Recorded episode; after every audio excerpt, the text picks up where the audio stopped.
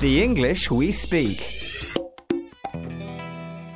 Hello, and welcome to the English We Speak. I'm Jennifer, and with me in the studio is. Oh, Helen. Hi, Jen. Are you a bit tired? Oh, yes, I really am.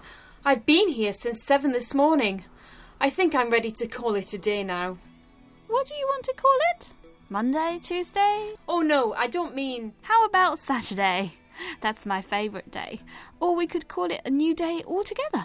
What about cake day or coffee day? I don't want to rename the day. In English, if you're ready to call it a day, it means that you want to finish whatever you're doing and usually go home. Uh, so you want to call it a day now? We haven't finished the programme yet. That's true. In that case, let's hear some examples of the phrase in action. We're getting nowhere with this. Shall we call it a day and start again tomorrow? I'm getting picked up from work at five, so I think I'd better call it a day. I see. So if you call it a day, you decide that it's time to finish the work you're doing. That's right. So let's call it a day right now.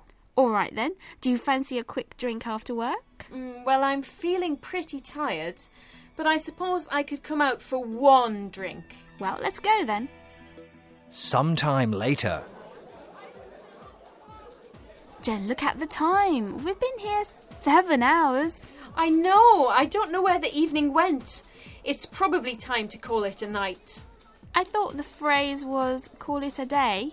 We can also say call it a night if you've been somewhere in the evening and you know it's time to go home. Well, I definitely think that you need to call it a night then. Although, look, What? the sun is coming up already. We've been out on the town all night. Perhaps we should call it a day instead? Oh, that means it's nearly time for work again. Can I call in sick, please? The English we speak.